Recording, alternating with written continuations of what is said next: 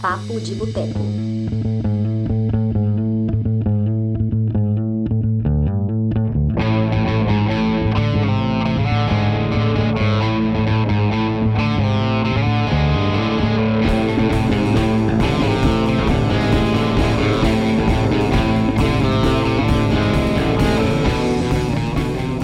Olá, olá, pessoas! Estamos começando agora mais uma edição do nosso lindo podcast, o Papo de Boteco. Estamos na 34 edição. Olha só aonde chegamos. Começamos em julho, já estamos em dezembro, com 34 edições. E nesta edição de hoje, nossa, eu sempre esqueço de me apresentar, né? Gente, eu sou a Dani Pacheco e vou apresentar o episódio de hoje. Em breve, o Túlio vai surgir aqui. Ele garrou lá no trabalho, mas aí daqui a pouquinho ele se junta aos bons aqui para falarmos sobre cinema. Já temos aqui com a gente na transmissão a Noemi. Boa noite, Noemi, seja muito bem-vinda. Vamos precisar da participação de vocês que estão assistindo a transmissão aqui nossa, porque eu vamos, o tema do programa de hoje é os melhores filmes dos últimos 10 anos, ou seja, os melhores filmes que foram lançados entre 2010 e 2019, né? Estamos chegando ao fim. Ano que vem já é 2020. Já estamos mudando de década, né? Enfim. Mas vamos lá. Então, eu gostaria, né, vocês que, é, que estão acompanhando a transmissão, se vocês quiserem compartilhar aqui os seus 10, o top 10 dos últimos 10 anos, compartilhe aqui com a gente, que a gente lê, vai ser bem especial. E o programa de hoje, né? Eu vou compartilhar o meu top 10, o Túlio vai compartilhar o top 10 dele também. Mas antes, eu vou começar falando do top 10 do site, que nós fizemos juntos um top 10, né? Pegamos listas, né? Que a gente costuma fazer as listas do, do ano, né? Os melhores de cada ano, né? Então a gente meio que pegou as listas dos últimos 10 anos e fiz, fomos selecionando os filmes que, na nossa opinião, é, mereciam estar nessa lista dos 10 melhores. Então vamos lá. É, vamos começar com de, de trás para frente, né? Para ficar mais curioso, né? Para quem ainda não, não acessou o nosso site ou os nossos mídias sociais para ver a lista, né? Então vai descobrir agora quais foram os 10. Olá, Thaís, seja bem-vinda também. Compartilhe seu top 10 dos últimos 10 anos com a gente. Então vamos começar. O número 10 desses últimos 10 anos foi Corra. Corra, Get Out, um filme que talvez seja um dos filmes mais falados de 2017. Foi um filme que deu ao Jordan Peele o Oscar de melhor filme original em 2018. E é um filme, assim, senhor. Eu lembro que. Ah, o filme já foi lançado há quase dois anos, né? Então posso falar. Eu sei que é um filme que, quando, antes de eu assistir eu estava. Eu, eu, eu, lembro que ele foi lançado mais no início do ano, ele foi lançado no primeiro semestre de 2017. Só que ele teve uma repercussão tão grande, foi um enorme sucesso de bilheteria, que ele teve buzz até o fim do ano, foi reconhecido por várias associações de críticos, é, aí foi indicado ao Globo de Ouro, foi indicado aos, né, ao SEG, foi indicado ao Oscar, enfim, ao BAFTA. Desculpa, gente, que meu óculos sujou aqui. Então, é, é um filme que deu o que falar. Mas é, o que, que a problema que teve comigo? Porque antes de eu, de eu assistir ao filme, tem uma premiação lá nos Estados Unidos que chama MTV Movie Awards. Antigamente ela era em junho, mas se eu não me engano, agora ela acontece em abril, é antes do meio do ano. E no ano que Corra foi lançado, o filme foi indicado. E tem uma categoria maldita dessa premiação, que é uma categoria que dá spoiler, que é a categoria de melhor vilão ou melhor vilã. E, obviamente, né, eu acompanho, eu gosto de ver os indicados. E eu estava lá vendo a lista e eu vi lá a, a Alison Williams. Alison Williams sendo indicada ao prêmio de melhor vilã por Corra. Aí eu falei, vai tomar no cu, que spoiler do caralho, porque eu vi o trailer do filme e ela, tipo, parece ser, tipo, a família dela é estranha e ela não. Então eu assisti ao filme Falei, uai, mas essa, essa menina foi indicada ao Oscar, ah, ao Oscar é ótimo, foi indicada ao, ao MTV Movie Awards melhor vilã. Então eu já assisti, quando eu fui assistir ao filme, eu acabei já vendo o filme pensando assim, essa menina já é vilã, eu descobri que ela é vilã, eu tive puta de um spoiler, então já vou observar que tem alguma coisa errada nela. Então, quando eu já comecei a ver o filme com essa perspectiva, com esse olhar já meio desconfiado dela, você meio que percebe, tipo assim, você vê algumas coisas estranhas, assim. É, mas enfim, eu, é, ah, eu até fui com um amigo meu assistir ao filme e tal, e ele disse que foi só mais ou menos no meio, assim, do meio para o final, que ele havia percebido algo meio estranho nela, na personagem da Alison Williams. Mas antes disso ele não tinha. Então eu falei, ah, que bom, então funciona, para você funcionou, porque para mim eu tive um puta do spoiler, eu fiquei muito chateada. Mas vamos lá, vamos ver aqui a, a, o que, que o Túlio Dias teve a dizer sobre o Corra de 2017, que eu vou ler a opinião dele aqui no site, que a gente pegou um trechinho para cada filme, e era um trecho de críticas sobre, é, do, sobre o filme, né? De cada filme tem trechos. Então, o de Corra foi do Túlio Dias. Transformando situações delicadas em pérolas absurdas de humor negro, Corra deixa seu público angustiado. Quando Chris pergunta se os pais de Rose sabem que ele é negro, é num tom que deixa claro que ele sabe do risco que está disposto, disposto a correr e convida o espectador a compartilhar o seu medo. Mesmo quando o alívio cômico funcional, Lil Rel Howery, não está em cena, existem situações que nos fazem rir, como a tia assediando Chris e querendo saber da sua potência sexual ou nos incomodam profundamente, como a sequência em que um personagem negro aparece vestido de um jeito muito formal e agindo como se fosse um robô.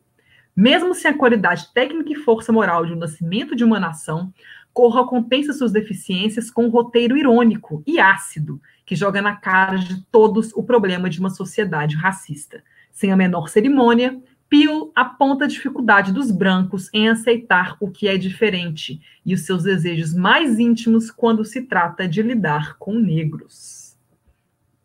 Essa foi a linda fala do Túlio sobre o Corra, que é o nosso, nosso é ótimo, é? o nosso décimo colocado no ranking.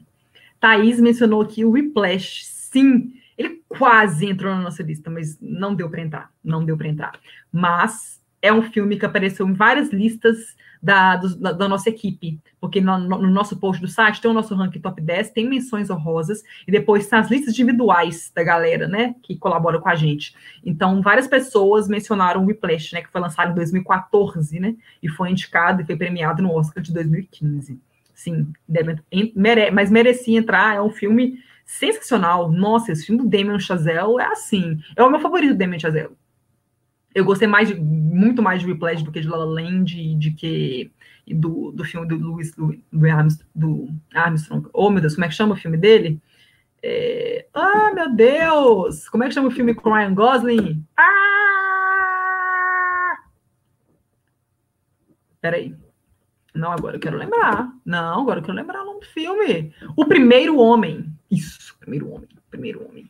É um filme bom também, é um filme bom. La La Land também é um filme muito bom. Mas o Whiplash, nossa, aquele filme, gente. Eu vejo só para ver o Miles Teller com as mãos sangrando e o J.K. Simmons gritando com ele. Nossa, aquele filme é sensacional. Nossa, a forma. E o final. Ah, adorei o final, gente.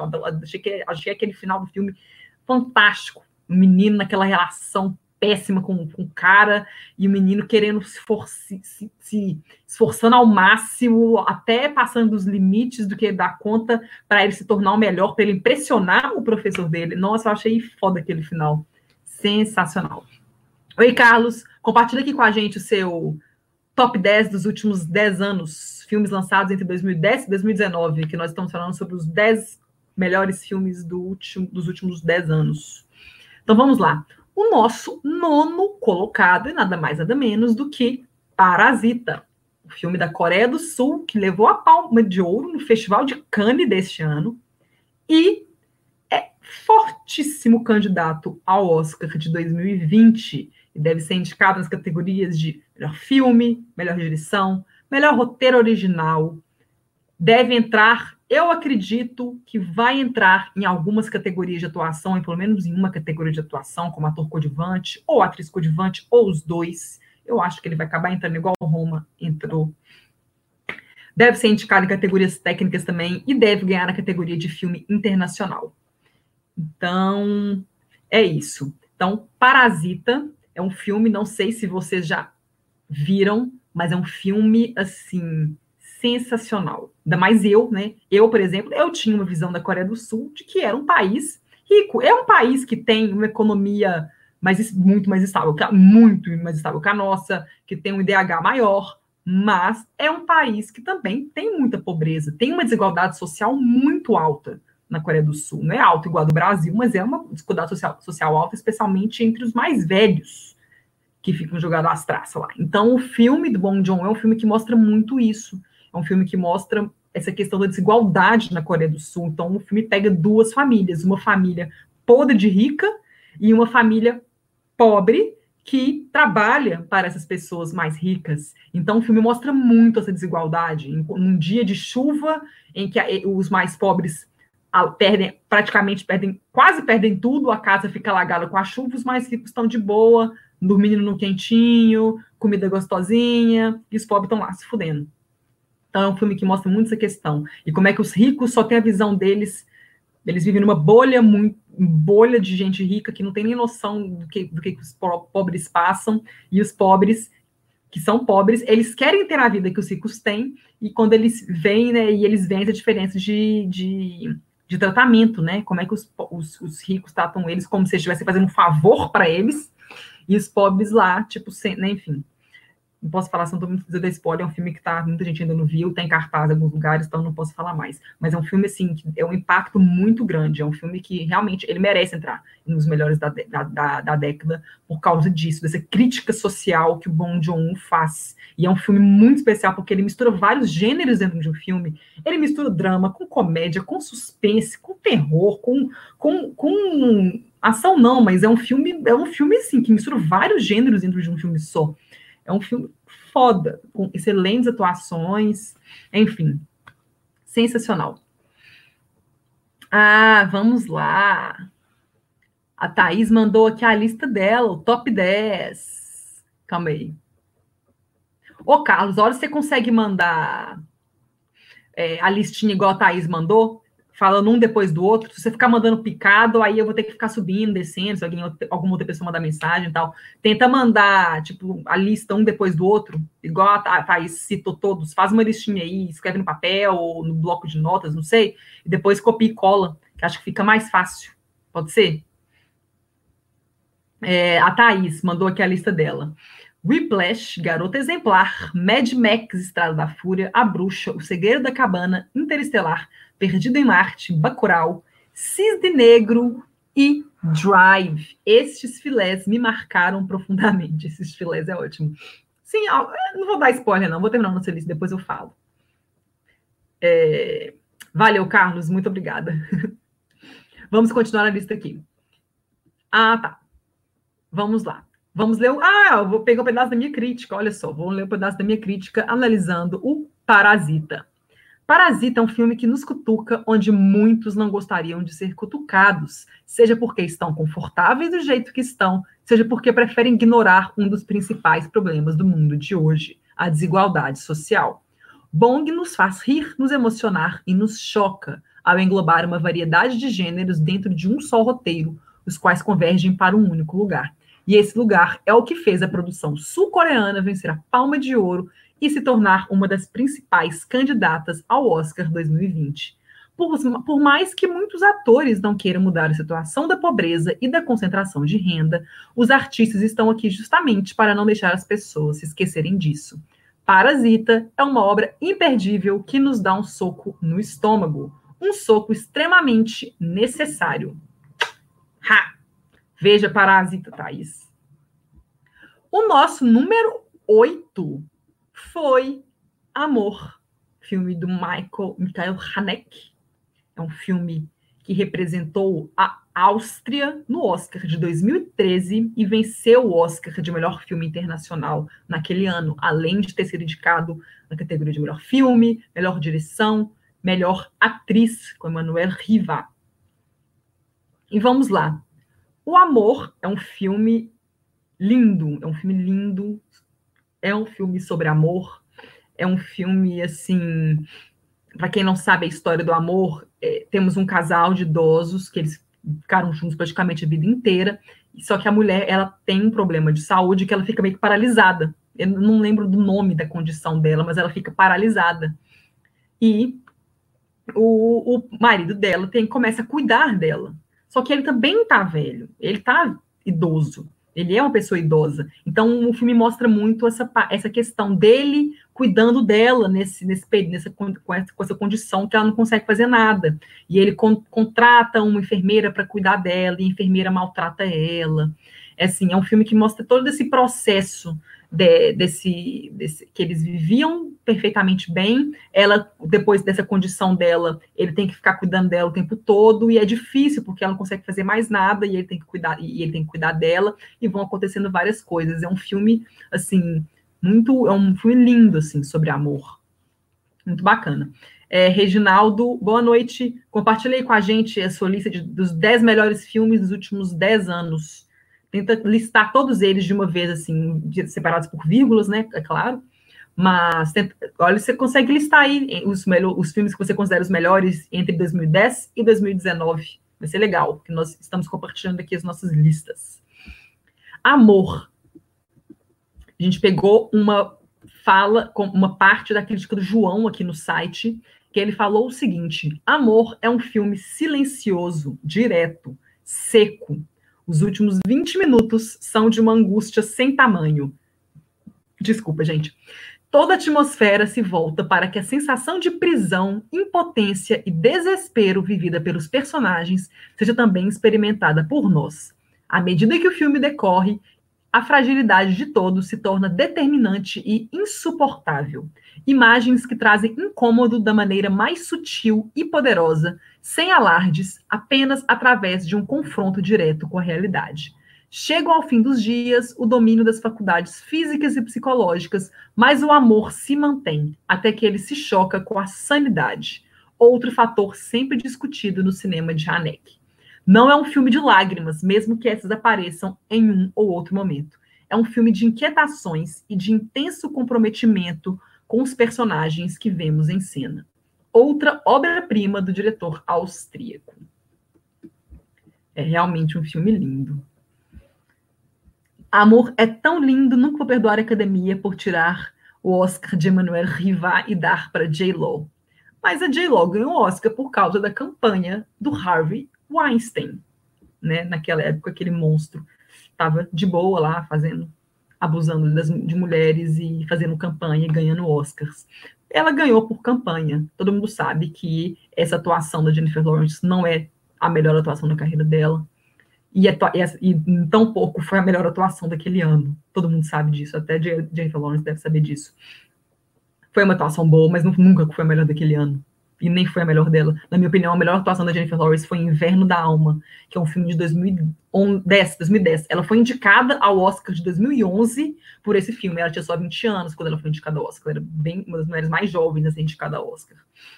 E eu achei ela bem melhor em Inverno da Alma do que... É, as, é, as vantagens televisivas é ótima, né? É, Silver Linings Playbook, né? Mas enfim, não tinha como, nem, é nem possível a Jennifer Lawrence ganhar naquele ano. Foi o ano que a Natalie Portman ganhou por Cisne Negro. Ninguém batia a Natalie Portman naquele ano, nem fudendo.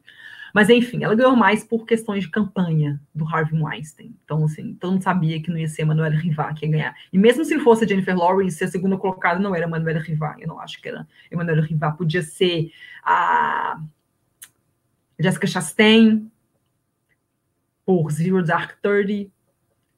Uh, podia ter sido. Nossa, quem mais foi indicado naquele ano? Teve aquela.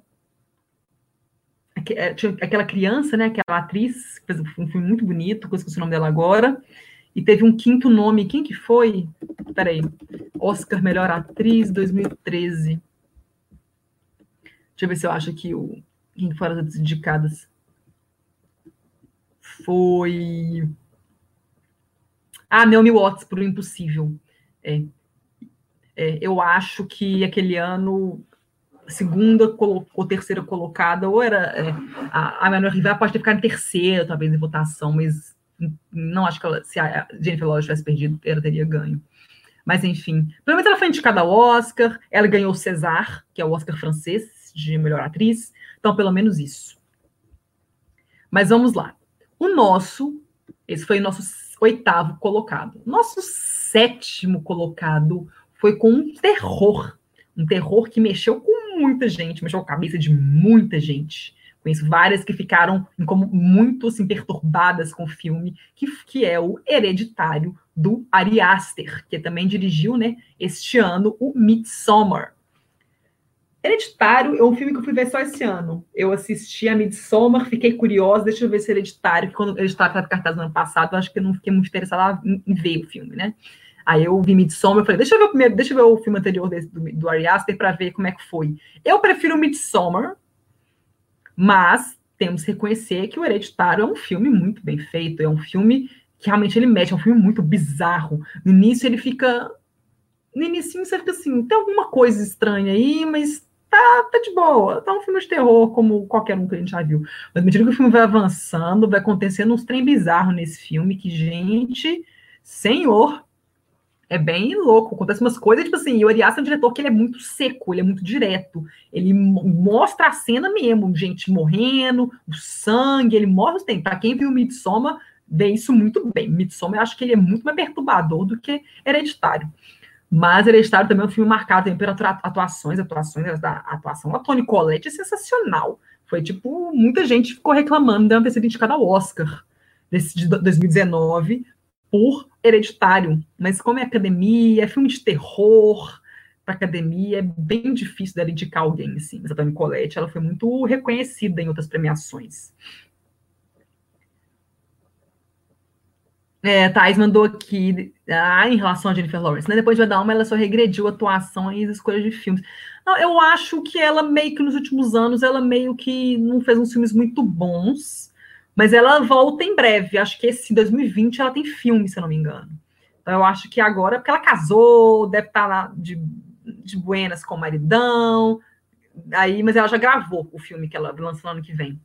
Deixa, deixa eu confirmar qual é o filme, para falar para vocês, que tem um filme no ano que vem. Mas eu queria ver Jennifer Lawrence. Eu acho ela uma boa atriz, mas ela precisa, né? Só precisa escolher. É, o último filme dela que eu vi que eu gostei, eu gostei muito de Passengers. Eu gostei de Passageiros, que é um filme que ela faz com Chris Pratt. Foi lançado no final de 2016. Eu gostei do filme. Eu achei um filme legal, assim. Não é sensacional, mas eu achei um filme bacana. Eu gostei da história dele. Mas depois disso, os outros filmes dela, eu, eu nem vi, para ser sincero, não vi. É que o filme dela. Ah, é um filme que não tem título ainda. É um filme da Lila Neusbauer. Deixa eu ver. É. É um filme que tem. Deixa eu ver o que tem no elenco. Tem ela no elenco. É, ela é o único nome mais famoso do, desse filme, no elenco desse filme. É um filme que, vai, que já está em pós-produção, que é sobre. Sobre um soldado americano que sofre um, nossa, que sofre uma, um trauma cerebral é, muito forte enquanto estava no Afeganistão e tem que se reajustar, se ajustar à nova vida em casa, né? De volta para quando volta para casa. Enfim, esse é o filme que ainda não tem título, mas que está previsto para o ano que vem, já está em pós-produção. É um dramazão, né? Vamos ver. É, Carlos mandou aqui curtir mais o Midsommar também. Eu gostei muito mais de Midsommar em relação ao Hereditário. Nossa, achei Midsommar nossa, é um filme que eu fiquei assim, eu vi numa cabine de imprensa lá em BH, quando tava em BH ainda, gente, eu vi o filme e fiquei assim, pensando o filme inteiro, what the fuck, o que que tá acontecendo aqui, gente do céu. Mas eu achei muito legal, é muito bacana, a toda a discussão que o Eliasner coloca sobre cultura, nossa, achei muito legal, nossa, muito foda, muito foda mesmo. É, vamos ver aqui um trechinho da crítica do Marcelo Palermo sobre Hereditário. O roteiro trabalha muito bem a construção dos personagens. A primeira parte do filme é até bem dramática, focando na forma como a família lida com o luto. Cheguei até a cogitar ser um terror leve, mas felizmente eu estava enganado. Essa construção foi apenas uma preparação para o que viria a seguir. Um terrorzão pesado que me fez, que me fez contorcer na cadeira do cinema. Hereditário não é um filme inovador. Na verdade, ele até possui a maior, maioria dos elementos dos filmes do gênero. Porém, ele se beneficia de um bom roteiro, de uma qualidade estética e de boas atuações, principalmente de Tony Collette. Essa é a opinião do Marcelo Palermo sobre Hereditário, nosso sétimo colocado. Sexto colocado, vamos lá. Precisamos falar sobre o Kevin, que é um filme da Lynn Ramsey, que foi lançado no Festival de Cannes em 2011. E é um filme, esse filme, gente, eu assisti na Netflix. Eu nem, quando ele foi lançado, eu nem tava assim. Eu gostava muito de ir cinema e tal, mas eu não não estava tão envolvida a ponto de ver os filmes de Cannes ainda. Eu comecei a fazer isso em 2012, um ano depois. Então, meio que perdi. Então, fui ver ele mais recentemente. Não lembro que ano, tem uns quatro anos, eu acho, que eu assisti, se eu não me engano mas eu vi ele só na Netflix. E é um filme, precisamos falar sobre Kevin, se você ainda não assistiu, é um filme, assim... Uh, é um filme que discute tanta coisa, é um filme pesadaço, é um filme muito pesado, muito pesado mesmo. É um filme, assim, que mexe muito com a gente, que deixa a gente perturbado, perturbada, depois que termina, que você fica pensando assim, caraca, e isso acontece, sabe? O que acontece no filme são, acontece na vida real. A, a Tilda Swinton, ela interpreta uma mãe que, que assim como várias outras, que outras já passaram pelo mesmo que ela. É, o Ezra Miller, ele tá, nossa, o Ezra Miller, assim, a gente conhece ele, a gente conhece ele para alguns papéis, talvez em alguns mais cômicos, como é, As Vantagens de Ser Invisível, o The Flash, claro que ele já fez filmes independentes dramáticos também, mas os filmes que ele é mais conhecido, mainstream, no mainstream, são esses filmes. Então, ele faz um papel mais engraçadinho. E ele é uma pessoa bem engraçada, assim, é carismática na vida real. Então, assim, é muito, eu achei muito louco ver ele em Precisamos Falar sobre Cat, porque eu assim, caraca, que menino, engraçadinho e tal. Nossa! Sensacional, não, a atuação dele, ele, Tilda Swinton. Então, John C. Riley também no elenco. É um filme sensacional. É um filme, assim, é um filme pesado. É uma, sobre uma mãe que tem uma relação muito difícil com o filho, e o filho tem traços de psicopatia, ele tem uns traços bem, assim, suspeitos, mas a mãe só pensa que é um problema de relação dela com o filho, que o filho não vai fazer nada com ninguém, ou com ela, ou com a família né, deles, nem nada. Enfim, e acontecem várias coisas. Mas é um filme que merece, porque, assim, é uma direção do Lynn Ramsey é, sensacional, direção de atores, é, o roteiro do filme, é um filme que mexe com a gente, eu acho que um filme que mexe com a gente, que deixa a gente pensando nesse filme, o filme foi lançado em 2011, pensa em 2019, e a gente ainda lembra dele, é um filme que ele fica na nossa cabeça, é um filme que marca muito. Então vamos pegar aqui uma fala do Wendell, que escreveu aqui no site sobre Precisamos Falar sobre o Kevin. Ele falou o seguinte, Acho que a melhor palavra que caracteriza esse filme é intenso. A relação entre mãe e filho é próxima e distante ao mesmo tempo. Como se o tempo todo o filho quisesse chamar a atenção da mãe e a mãe do filho, o que não é difícil tendo essa cara de psicopata. Quando o filme chega aos últimos momentos, você sente todo o sofrimento que o filho causou à mãe e começa a entender toda a angústia e recriminação que ela sofre em Opa! Em consequência dos atos do filho. Tilda Swinton está sensacional no papel, com direito a aparentar mais acabada com o decorrer do filme. E o jovem, na época jovem, Ezra Miller, que tinha 19 anos quando ele gravou o filme, eu acho. E o jovem Ezra Miller promete excelentes filmes pela frente. Assista se puderem, mas se preparem. Como eu disse, o filme é intenso. E é isso mesmo.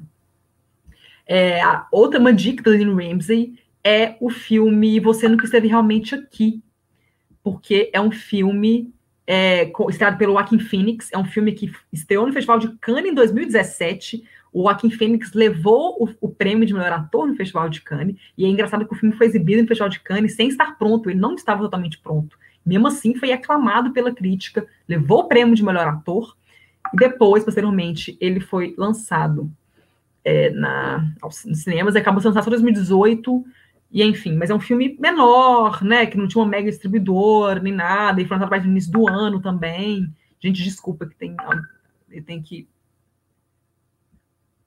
Pronto. Tava com notificação do WhatsApp aqui. Desculpa. Mas é isso.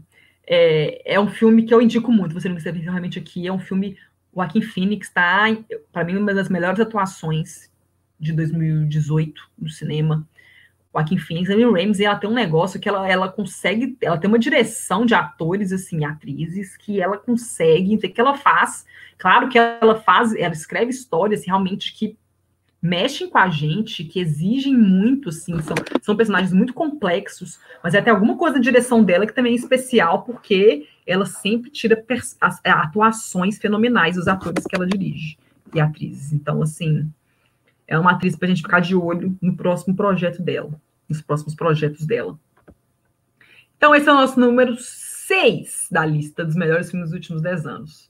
Vamos para o quinto colocado, que é um filme brasileiro.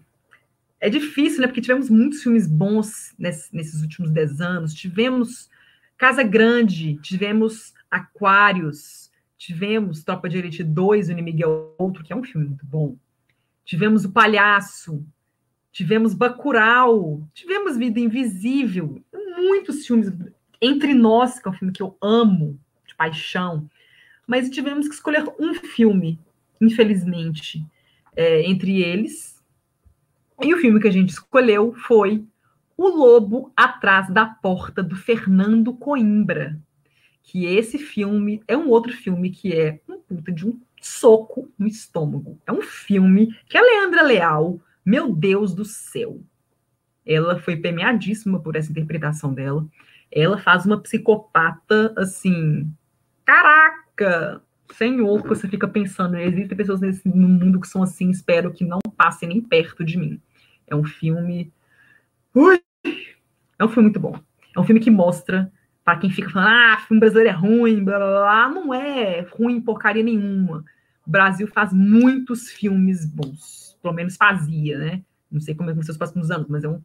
Nós fazemos, temos diretores, roteiristas, atores, produtores, cinegrafistas, enfim, temos muitas pessoas fodas brasileiras fazendo filmes fodas, que são selecionados em festivais do mundo inteiro, premiados em festivais do mundo inteiro. Então, assim, O Lobo Atrás da Porta é um deles. É um filme, assim. Se eu não me engano, ele foi, ele foi selecionado no Festival de Veneza. Deixa eu só, ter, só confirmar aqui. Lobo Atrás da Porta. Aqui, ó que o inglês o título dele é A Wolf at the Door. Deixa eu só confirmar aqui quando que ele estreou. Ah, não, desculpa, foi no Festival de Toronto que ele estreou, 2013. Foi Toronto. Eu confundo com Entre Nós. Entre Nós nem foi de Veneza, né? Entre Nós foi selecionado no Festival de Roma, em 2013. Mas vamos lá. Vamos faz, falar sobre é, o que, que o Túlio tinha a dizer sobre o lobo atrás da porta. No cinema, geralmente temos psicopatas retratados como pessoas extremamente inteligentes e manipuladoras. Estão sempre um passo à frente de todos, com um comportamento quase que inacreditável para a vida real. O Lobo da, da, Atrás da Porta é um exemplo de uma personagem doente e capaz de qualquer coisa para ter a sua fatia de atenção, mas que não possui uma inteligência acima da média. Rosa é simples, tudo que ela quer é ter a companhia de Bernardo, e tudo bem ela fingir ser amiga da esposa dele, deitar na cama do casal e tentar causar inferno na vida do amante. As mentiras e cinismo de Rosa nos deixam arrepiados. Indicado para fãs de bons longas de suspense, Fernando Coimbra conseguiu a proeza de apresentar um filme sobre traição com a personagem mais assustadora que Glenn Close em Atração Fatal. O grande motivo para isso é a identificação. Rosa é uma garota normal que podemos cruzar o caminho por acaso a qualquer dia ou momento. Na dúvida sobre trair ou não, recomendo muito essas duas produções. É isso. Recomendamos O Lobo Atrás da Porta. Em quinto lugar, mas lembramos que temos muitos outros destaques nesses últimos dez anos no Brasil. Vou falar de um outro já já. O quarto lugar da nossa lista é um documentário que foi vencedor do Oscar de melhor documentário em 2013, que é o documentário A Procura de Sugar Man, do Malik Bendjelloul, é um, autor, é um cineasta sueco. É um filme. Eu não assisti ele ainda, mas todo mundo que eu conheço que já assistiu fala que qualquer, qualquer pessoa que é fã de música e fã de documentários vai se apaixonar por esse filme. Opa! Ah, Thaís falou uma coisa. Ah, obrigada por lembrar, Thaís. Faz um tempinho que eu vi a Loba Transapada, deve ter uns cinco anos que eu vi. É, o filme é baseado no caso A Fera da Penha, um caso no Rio da década de 70. Obrigado pela lembrança, Thaís. Muito obrigada. Reginaldo mandou aqui a lista dele. Ah, bacana, Reginaldo, vamos ver. A Separação, Nossa Irmã Mais Nova, Domando o Destino, O Irlandês, O Cavalo de Turim, Shame, O Quarto de Jack, Projeto Flórida, Pais e Filhos, O Que Eu Mais Desejo. Muito obrigada, Reginaldo, por compartilhar sua lista conosco. É, vamos lá, vamos ler a, a, a análise aqui do, do, Túlio sobre a procura de julgamento, que esse filme, infelizmente, eu não assisti, então não, não, não posso falar muita coisa, então vou, vou falar para vocês aqui o que o Túlio teve a dizer sobre ele. Se você for apaixonado por música, minha sugestão é bem simples. Pare tudo o que estiver fazendo e esqueça que existem outros títulos na sua lista de preciso assistir. Experimente entrar no mundo do cantor Rodrigues, Rodrigues deve ser, e na busca implacável de dois homens apaixonados pelo seu som e sedentos por descobrir o paradeiro de um verdadeiro gênio da música. É até meio inacreditável aceitar que o filme não é ficção muito bem bolada. Então, esse é A Procura de Sugar Man. Nosso, esse foi o nosso quarto colocado. O nosso terceiro colocado, eu amo, gente, como eu amo esse filme. Eu lembro de eu assistindo ele na pré-estreia no Brasil. Foi aparecer lá em BH, fui com um amigo meu, Ricardo levei ele, tá com um convite, falei, vou levar o Ricardo, o Ricardo vai gostar desse filme. É um filme que o, o filme, a sala estava lotada, e o filme inteiro você fica numa aflição, você fica assim, com seu. Tudo a flor da pele, seu, seu, seu sangue fervendo, é um filme que você fica assim, você não sabe o que vai acontecer. É um filme totalmente imprevisível, e é um filme que mereceu todo o reconhecimento que teve, incluindo indicação ao Oscar. É um filme que foi exibido no Festival de Cannes de 2014. Mais um filme que passa no Festival de Cannes, né, que é o maior festival de cinema do mundo, que é o Relatos Salvajes, ou Relatos Sal, seu, sal é ótimo, Relatos Selvagens. É um filme argentino que ele é composto de várias histórias, são pequenas histórias que se relacionam de alguma forma com a questão da raiva, pessoas que passam por momentos de fúria. E, independendo de cada história, esses momentos resultam em, em várias coisas. Não, não, vou contar, porque vai que alguém já viu, eu tenho medo dar spoiler aqui, as pessoas me xingarem.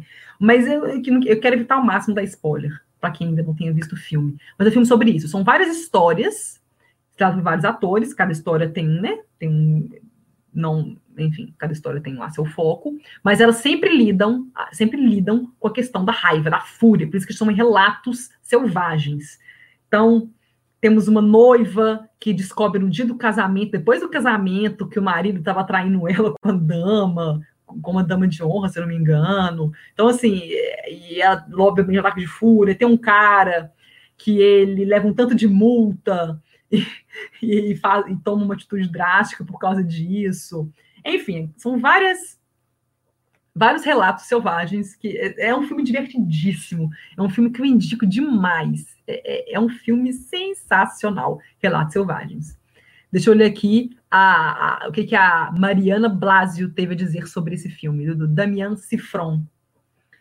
É, lançado em 2014, tem como produtor Pedro Almodóvar que, dá, Almodóvar, que dá o toque final no filme e acrescenta de maneira visível, porém sem ofuscar Damien, Safran, Damien Cifron, seu estilo e estética inconfundíveis. O enredo parte da premissa de pequenas situações cotidianas que levam os personagens ao esgotamento emocional e ao limite do autocontrole, o que tem consequências tragicômicas e muito inesperadas. Leve, divertido, intenso e muito original, mostrando de maneira grandiosa o senso de humor argentino. É isso, basicamente é isso. A Mariana resumiu muito bem o que é o Relatos Selvagens. É sensacional. É um filme, cara, gente, é muito bom, muito bom, muito bom, muito bom, muito bom mesmo. Assim. Foi nosso medalha de bronze. Vamos para a medalha de prata, nosso segundo colocado, que foi para A Chegada do Denis Villeneuve. É um filme estrelado pela Amy Adams, pelo Jeremy Renner e pelo Forrest Whitaker. É um filme plantado em 2016, esse sim esteve no Festival de Veneza. foi indicado ao Oscar, vários Oscars. É um filme, gente, é um filme que, só de pensar nele, entre arrepios, é um filme que sempre que eu assisto eu fico muito emocionada, não chorar, mas é um filme que mexe muito com a gente. Tem uma trilha sonora linda, a trilha sonora dele é linda, linda, linda, linda. Não é de Thomas Newman, mas é linda. Mexe muito com a gente, assim. Mas é um filme que ele coloca em discussões muitas coisas. É um filme que, assim, a personagem de Amy Adams, que eu achei muito paia, não ter sido indicada ao Oscar por essa atuação, ela trabalha com língua, com linguística, se não me engano, e ela é chamada para trabalhar com o governo, né, com a inteligência dos Estados Unidos, porque é um filme de ficção, obviamente. É, ao Reginaldo, assistir Relatos Selvagens, muito bom e muito forte, achei. É, muito bom mesmo. Mas vamos lá.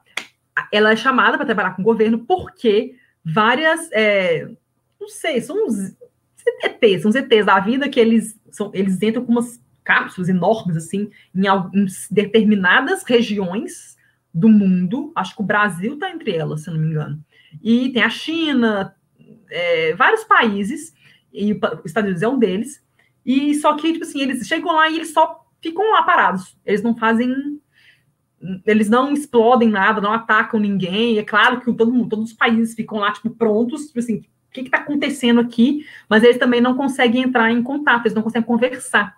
Aí eles chamam, nos Estados Unidos, eles chamam a personagem de Miadas, que é uma pessoa extremamente renomada na área, para ver se ela consegue conversar com esses ETs da vida, identificar e dialogar com eles, descobrir o que, que eles estão fazendo ali, por que, que eles estão ali, o que, que eles querem com os seres humanos. Só que vão acontecendo várias coisas, que o tempo vai, à medida que o tempo vai passando, eles não sabem o que, que vai acontecer. Aí o filme mostra muita questão, que, tem uns países que estão querendo fazer ataque militar, estão com medo deles fazerem alguma coisa, já querem atacar. Aí tem outros países que não sabem, aí depois tem os países que não querem compartilhar as informações, todos param de compartilhar informações com os outros. Aí fica um estado, assim, bizarro no mundo todo. O mundo prédio está numa guerra cabulosa. Aí, enfim, aí ela começa a trabalhar com o personagem do Jeremy Renner, nesse trabalho de eles começam aos poucos a meio que criar uma língua, e essa língua eles conseguem meio que eles vão atribuindo significados para essa, essa, essa, língua, essa língua, e eles começam a conversar com esses seres extraterrestres, e eventualmente eles descobrem a mensagem que eles queriam passar. É um filme, assim, muito interessante. Um filme que é um filme muito atual, apesar de, tipo assim, não ser um filme real, é uma ficção, mas é muito legal essa questão que ele faz de como é que os países vão se relacionando com os outros, a, a nossa questão do diálogo com o diferente. É um filme que faz tratando várias discussões. E é um filme muito bem dirigido, um filme tecnicamente impecável do Denis Villeneuve. Thais mandou aqui Amy Adams sublime a chegada, apesar de que eu amo ela mais em Animais Noturnos. Não, ela tá muito bem em Animais Noturnos, mas acho que a chegada eu gostei mais dela. E também acho que eu gostei mais também de A Chegada como filme, então acho que ajuda também nessa preferência. Mas ela também tá sensacional em Animais Noturnos, muito bem. Ela e o, principalmente, J.J. Gyllenhaal também tá muito bem, mas principalmente o Aaron Taylor Johnson, que até venceu o Globo de Ouro de ator coadjuvante por essa pela performance dele em Animais Noturnos, que ele tá sensacional. Não. Taylor Johnson é um ator muito bom. É, mas vamos lá, vamos ler a opinião do Léo, do Léo Lopes sobre a chegada. O questionamento essencial é: se nós, Homo sapiens, reagimos agressivamente àquilo que nos é diferente em nossa espécie, quão violenta seria a nossa reação a uma espécie distinta, oriunda de outro planeta, a qual não nos fosse submissa?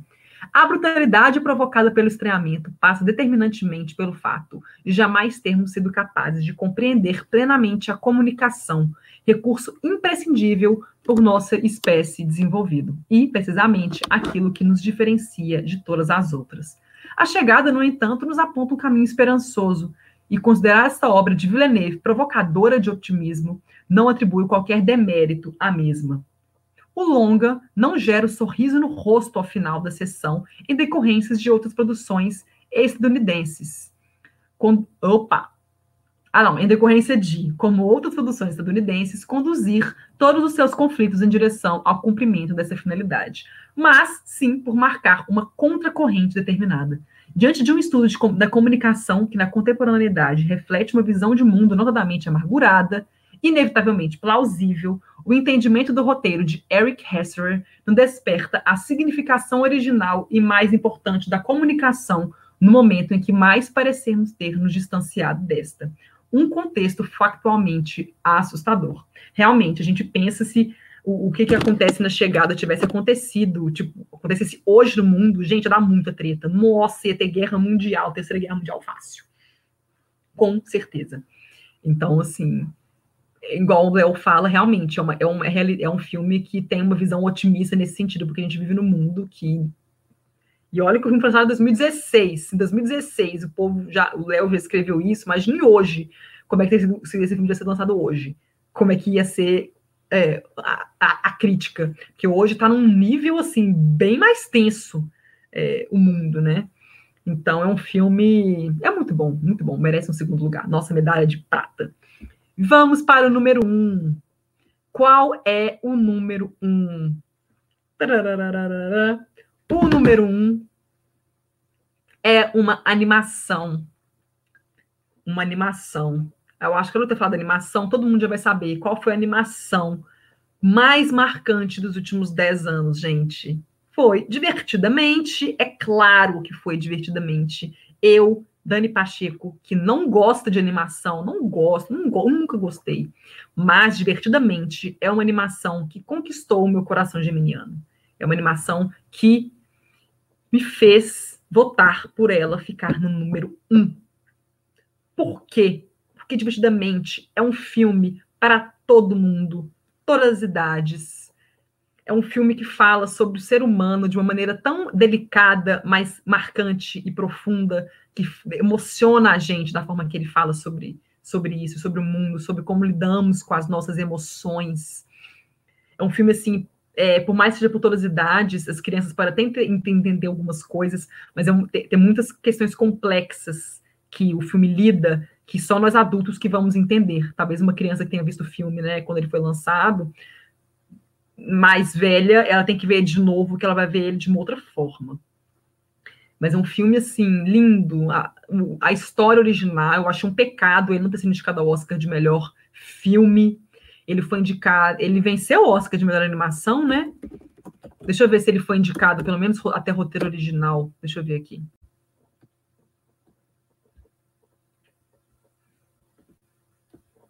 Foi. Ele foi indicado ao Oscar de animação e roteiro original, mas ele mereceu ter, ter sido indicado ao Oscar de melhor filme também.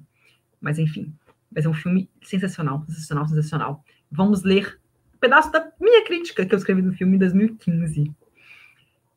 Divertidamente, é um longa que me conquistou com a mensagem que nos deixa à medida em que vamos aprendendo mais sobre a mente da protagonista. Todos os sentimentos precisam trabalhar juntos para ajudá-la a lidar com a vida, seja em momentos felizes, tristes, de raiva ou o que for. No início, nós temos vontade de ver alegria no comando, afinal, quem não quer ser feliz o tempo todo, ou pelo menos a maior parte do tempo? No decorrer da película, vemos que não é bem assim e a vida não é composta de alegrias apenas. A tristeza faz parte e tem um papel essencial para todos nós. O mesmo vale para a raiva, para o nojo e para o medo. Todos esses sentimentos precisam do outro para sobreviver também. Então o filme basicamente ele mostra isso pra gente, porque chega uma hora que a alegria fica lá, você é feliz? Não, claro, todo mundo quer ser feliz, mas faz parte da vida. A gente passa por momentos de dor, de raiva, de nojo, de tristeza. Às vezes, às vezes a gente precisa passar por esses momentos para evoluirmos como pessoas, né? Então é muito legal. Nossa, é sensacional esse filme. E ele é engraçado, ele, ele claro que ele é dramático, mas ele também é engraçado. Ver ele mostrando como é que é, os, esses sentimentos dentro da, da cabeça de um animal, de um, de um homem, de um menino nervoso perto da menina que ele gosta, sempre em alerta, todo, sem saber o que fazer. É muito engraçado. É um filme muito original que merece o nosso primeiro lugar, a nossa medalha de ouro nos últimos 10 anos. Mas não acabou, porque nós fizemos uma cinco menções honrosas na nossa lista. Vamos lá. Primeira menção honrosa que nós fizemos na nossa lista foi Mad Max, A Estrada da Fúria, um filme também exibido, né, no Festival de Cannes de 2015, mas ele foi exibido em Cannes e já entrou em cartaz em maio de 2015. Não foi um enorme, enorme, enorme sucesso de bilheteria, mas teve bilheterias sólidas e foi indicada a vários Oscars e venceu vários Oscars, principalmente técnicos, né? Questões categorias técnicas que ele venceu mais, que ele venceu. Mas Mad Max é um filme assim, caraca, que filme e, nossa, não dá nem, não tem nem palavras para dizer que, que é aquele que aquele filme desperta na gente. É um filme, cara, nossa, é uma super produção, tem uma fotografia, uma produção, a história, porque chama Mad Max, mas é um filme que a gente vê, é um filme com Mad Max, ele é, claro que é o Mad Max, é o Mad Max todo mundo conheceu como Mel Gibson, agora foi interpretado, é interpretado pelo Tom Hardy, mas é um filme que o Mad Max acaba virando coadjuvante para uma mulher muito empoderada que salva a porra toda, que é a Furiosa, interpretada pela Charlize Theron. Não podia ter feito, o George Miller não podia ter feito uma escolha mais perfeita do que a Charlize Theron, que é uma das atrizes mais empoderadas e mais fodas da indústria hoje. E super talentosa também, independente, enfim. E ela ele não teve nenhum medo nenhum de deixar, apesar do filme chamar-se Mad Max, em deixar Furiosa se acabasse destacando no filme. E ela, assim, uma personagem extremamente carismática, que conquista a gente, que e é um filme que assim, que as mulheres roubam a cena mesmo, não só a Furiosa, como as mulheres, atrizes coadjuvantes também do filme roubam a cena. E tem uma trilha sonora sensacional, cenas de ação, as cenas de ação no deserto. Gente, é um filme. Eu, se não me engano, acho que eu vi ele três vezes. Eu vi ele numa cabine, vi ele com um amigo meu depois, deve ter de novo. É um filme impecável, que mereceu todo o reconhecimento que ele teve, e que merece uma menção rosa por todo, tudo que ele fez como filme, como cinema, como um filme de ação e, e ficção e a questão de empoderamento, de personagens mulheres fortes, determinadas, empoderadas, sabe? É um filme sensacional. Pegamos aqui uma fala do Alex Gonçalves para resumir essa menção honrosa a Mad Max, A Estrada da Fúria. Além de apresentar perseguições que sobressaem com facilidade como as melhores sequências de ação no cinema pipoca deste ano, no caso 2015, George Miller sabe o efeito devastador causado com a presença de figuras anômalas, totalmente condizentes com, com o contexto de sua história e com uma força visual certeira. Como tão comentado como Doof Warrior, insano guitarrista que embala a guerra sobre rodas. Esse personagem é ótimo.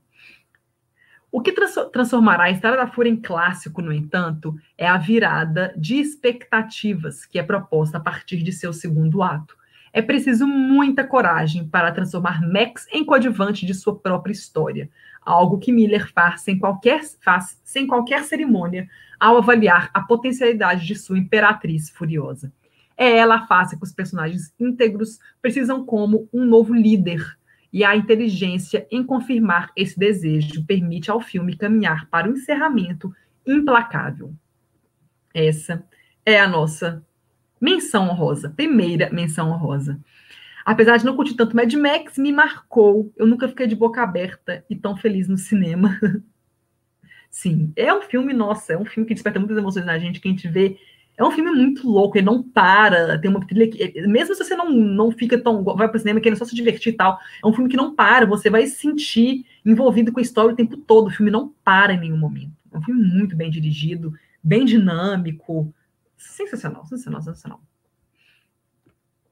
Nossa segunda menção honrosa vai para Holy Motors, é um filme do Léo Carax, de 2012, que tem no elenco Denis Lavan, a Eva Mendes, a Kylie Minogue, entre os atores desse filme, né? Atores e atrizes desse filme. Eu não assisti ao filme ainda.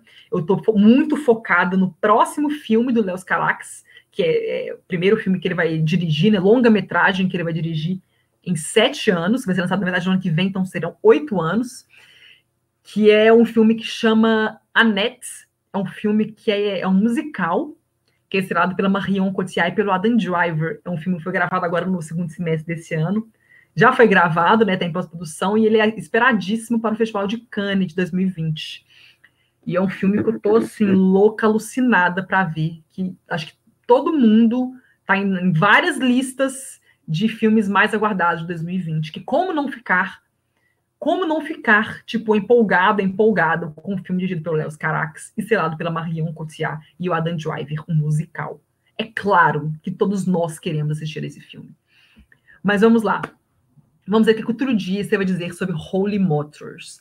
A maluquice completa é o que torna Holy Motors um filme interessante. Mas é preciso deixar bem claro que não é qualquer pessoa que irá apreciar os delírios do longa-metragem. Eu mesmo confesso que não sei se gostei de verdade ou apenas fiquei encantado com tanto de vezes que me perguntei what the fuck. É uma história confusa que provavelmente terá uma eficácia maior se exibida em encontros etílicos, mas que possui um certo charme justamente por esses detalhes, além da bela atuação de Lavan. Essa é a opinião do Túlio Dias sobre Holding Motors. Vamos lá, uma terceira menção honrosa vai para A Pele que Habito, do nosso grande Pedro Almodóvar. Como eu não assisti, eu sei, gente, que é tenso, mas eu ainda não assisti esse filme, então eu vou ter que me reduzir a apenas ler o que que a é, Ju Garinho teve a dizer sobre esse filme bem bizarro. Sei que é uma história bem louca do Pedro Almodóvar. Foi lançado em 2011. De uma forma geral, o filme me surpreendeu de forma muito positiva. Achei sutil, intenso, sangrento e violento. Aparentemente, os quatro adjetivos não combinam, mas sendo a sutileza e a intensidade encontrada nas atuações e nos personagens, o sangue em geral e a violência sendo mais psicológica do que física, talvez fique mais fácil de compreender. Ou não. Essa é a opinião da Ju sobre a pele que habito. Uma quarta menção honrosa vai para o outro filme sul-coreano chamado A Criada, que é de 2016. Peguei aqui uma fala da Graça e Paciência para resumir esse filme. O cineasta surpreende o espectador diversas vezes e não permite que a narrativa de 144 minutos caia na monotonia ou nos canse. Muito pelo contrário, parece até que por pouco a história não consegue ser contada até o fim. A direção do longa é respeitável, mas é necessário lembrar também o belo trabalho do elenco que desenvolve o trabalho de forma maneira de uma maneira forte e impactante. Os quatro personagens do centro da história são representados maravilhosamente e com muito respeito aos seus respectivos passados. E, por fim, a nossa quinta menção honrosa, essa eu posso falar mais, que é um filme nacional que eu amo, amo, amo, que é Gabriel e a Montanha. É outro filme que passou pelo Festival de Cannes, no caso, Festival de Cannes de 2017. É um filme dirigido pelo Felipe Barbosa, que também é diretor do excelente Casa Grande, que é um outro filme brasileiro, um dos melhores dos últimos dez anos. Casa Grande é sensacional. É um filme que também discute muito questão de desigualdade social, política, de educação. Um filme que vale muito a pena ser visto. Ele é sensacional. Ele tem, acho que o Marcelo Novaes e a Dira Paz no elenco. Não, não é Dira, não é Dira Paz, não. Peraí, deixa eu confirmar aqui. É a Suzana, Suzana Pires. Acho que é Suzana Pires, que está incrível. Suzana Pires, Marcelo Novaes e Suzana Pires. Isso muito bom. É um filme, nossa senhora, muito bom mesmo. Mas enfim, é o Felipe Barbosa que dirige o Gabriel Montanha. E Gabriel Montanha, ele é um filme baseado em fatos reais, porque ele conta a história do Gabriel Balkman, é Balkman, né? Gabriel Buchmann, Buchmann, que é um brasileiro que ele foi encontrado morto aos 28 anos. Que que que acontece? Ele ia fazer, ele foi, ele ia fazer um doutorado Acho que ele, ele ia fazer um doutorado, se não me engano, nos Estados Unidos, em Los Angeles, sobre questões de desigualdade e tudo mais. Aí, um ano antes dele começar esse mestrado, ele resolveu passar esse, esse, esses estudos dele, ele resolveu passar um ano viajando pela África. E ele dormia na casa dos outros, fazia vários passeios, não, né? Conhecia as pessoas, conversava com as pessoas. Então, uma grande parte do filme é narrado por pessoas que, que realmente conheceram Gabriel e fizeram parte da vida dele nesse último ano de vida dele. E, e, temos também dessas pessoas a, a namorada dele, na época, né, que é interpretada pela Caroline Abras, que é uma das melhores atrizes brasileiras da atualidade. E ele, o filme então acompanha esses últimos, mas o filme acompanha mais especificamente as últimas semanas de vida dele, porque ele ele foi encontrado morto, ele foi fazer uma, ele foi ele foi sozinho e fazer uma e num, num, num, ponto alto, não lembro onde que era, resolveu sozinho e acabou se perdendo na volta e ele morreu de hipotermia. O corpo dele foi encontrado no meio do mato, assim, entre, entre folhas, assim. Ele morreu de hipotermia, ele ficou perdido, não tinha nenhuma coisa quente, né, para ele se agasalhar, e acabou morrendo de hipotermia. Ele foi, o corpo dele foi encontrado vários dias depois. É, então o filme acompanha, e o diretor Felipe Barbosa, ele era uma pessoa que conhecia o Gabriel, né, mais um motivo, né, ele, essa motivação para ele contar essa história. E é um filme, assim, lindo, lindo, lindo, lindo. É um filme muito bem dirigido, contado de uma maneira muito emocionante. Não tem como você não se envolver com a pessoa que o Gabriel era, a pessoa que aquela energia que ele tinha, aquela vontade que ele tinha de conversar com as pessoas, conhecer as pessoas, resolver os problemas do mundo, especialmente a pobreza, a questão da desigualdade social. Então, assim, é muito lindo o filme, muito lindo mesmo.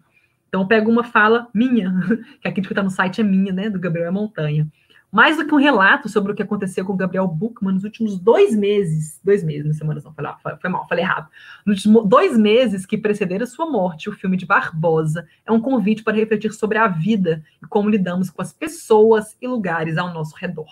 Não precisamos fazer igual ao protagonista, um ótimo João Pedro Zappa, é, realmente ele está muito bem no papel, ainda mais porque a independência e coragem de Gabriel acabaram levando longe demais, infelizmente. O legal do drama é como o diretor nos faz pensar sobre tudo por meio da história do jovem brasileiro. Cada detalhe, cada amizade feita, cada aventura, cada fracasso nos leva a uma profunda reflexão sobre a sociedade e nossas ações perante os outros. E fechamos as menções honrosas do cinema de boteco desses últimos dez anos. Agora, listas individuais, como o Túlio aparentemente me deixou na mão hoje, eu vou apenas ler a lista do Túlio e vou falar da minha lista. Túlio, a lista do Túlio tem A Chegada, Ela, Shame, A Procura de Sugarman, Em Ritmo de Fuga, Garota Exemplar, A Bruxa, Operação Invasão, Lobo Atrás da Porta e Animais Noturnos. Agora, a minha lista é composta por Relatos Selvagens, Ela, Gabriel e a Montanha, Mad Max, A Estrada da Fúria, Ferrugem e Osso, Parasita, A Origem, Capitão Fantástico, Cinco Graças, A Grande Beleza e Divertidamente. Olha, eu coloquei 11 sem querer, desculpa, gente. Vamos lá. Menções honrosas, que eu coloquei menções honrosas. Casa Grande, precisamos falar sobre o Kevin e o Grande Hotel Budapeste. Essa é a minha lista dos melhores filmes dos últimos 10 anos.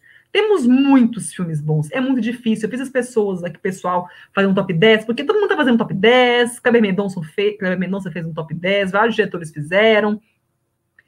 E é legal, né? Bom que a gente esmiuça mesmo, vamos pensar os 10 filmes que mais, nas, nas nossas opiniões, né? Respectivas opiniões, marcaram, marcaram esses últimos 10 anos. Eu coloquei mais os filmes assim, tiveram, eu vi muitos filmes bons, vários filmes que estão em outras listas. Eu gostei muito, mas eu pensei mais em filmes que marcaram mesmo, que até hoje eu penso neles, pô, penso no filme que eu, de, de ação, eu lembro de Mad Max, penso no filme com uma trilha sonora, com uma fotografia que te marcou, eu penso em A Grande Beleza, um filme italiano que ganhou o Oscar de melhor filme internacional em 2015 e também exibido no Festival de Cannes, é claro.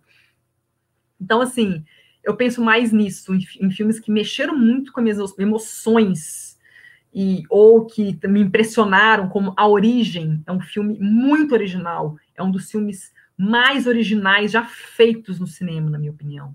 Não é à toa que foi indicada uma penca de Oscars. Então, assim, é um filme sensacional do Christopher Nolan. Tô, tô louca para ver o Tenet, que teve o trailer divulgado, o primeiro trailer lançado hoje. Vai ser lançado mais, só no, mais pro fim do ano, no meio do ano, né? Julho, na verdade, 2020. Mas já deu água na boca. Mais um filme de suspense do Christopher Nolan, com certeza cheio de reviravoltas, como são os filmes dele. Então, vamos ver como vai ser. O próximo Christopher Nolan já disse que é o filme mais ambicioso que ele já fez. Então, mais que origem, né? Então, vamos lá ver, né? O que, que é isso, né? Mas é isso, gente. Túlio me abandonou, eu, ele disse que não chegou a tempo, então eu vou finalizar esse programa, porque está ficando tarde aqui em, em, Lisboa, eu tenho que dormir, tenho trabalhos aqui no mercado para fazer, mas é isso. Muito obrigada a todos que é, participaram aqui, que enviaram suas listas. É, esse programa vai ficar, vai ficar disponível no Spotify a partir de manhã. Espero que tenham gostado. E em breve voltamos com mais Papo de Boteco, os últimos episódios de 2019, porque, né, 2020 está logo ali. E é isso, gente. Muito obrigada. Beijos. Você ouviu Papo de Boteco.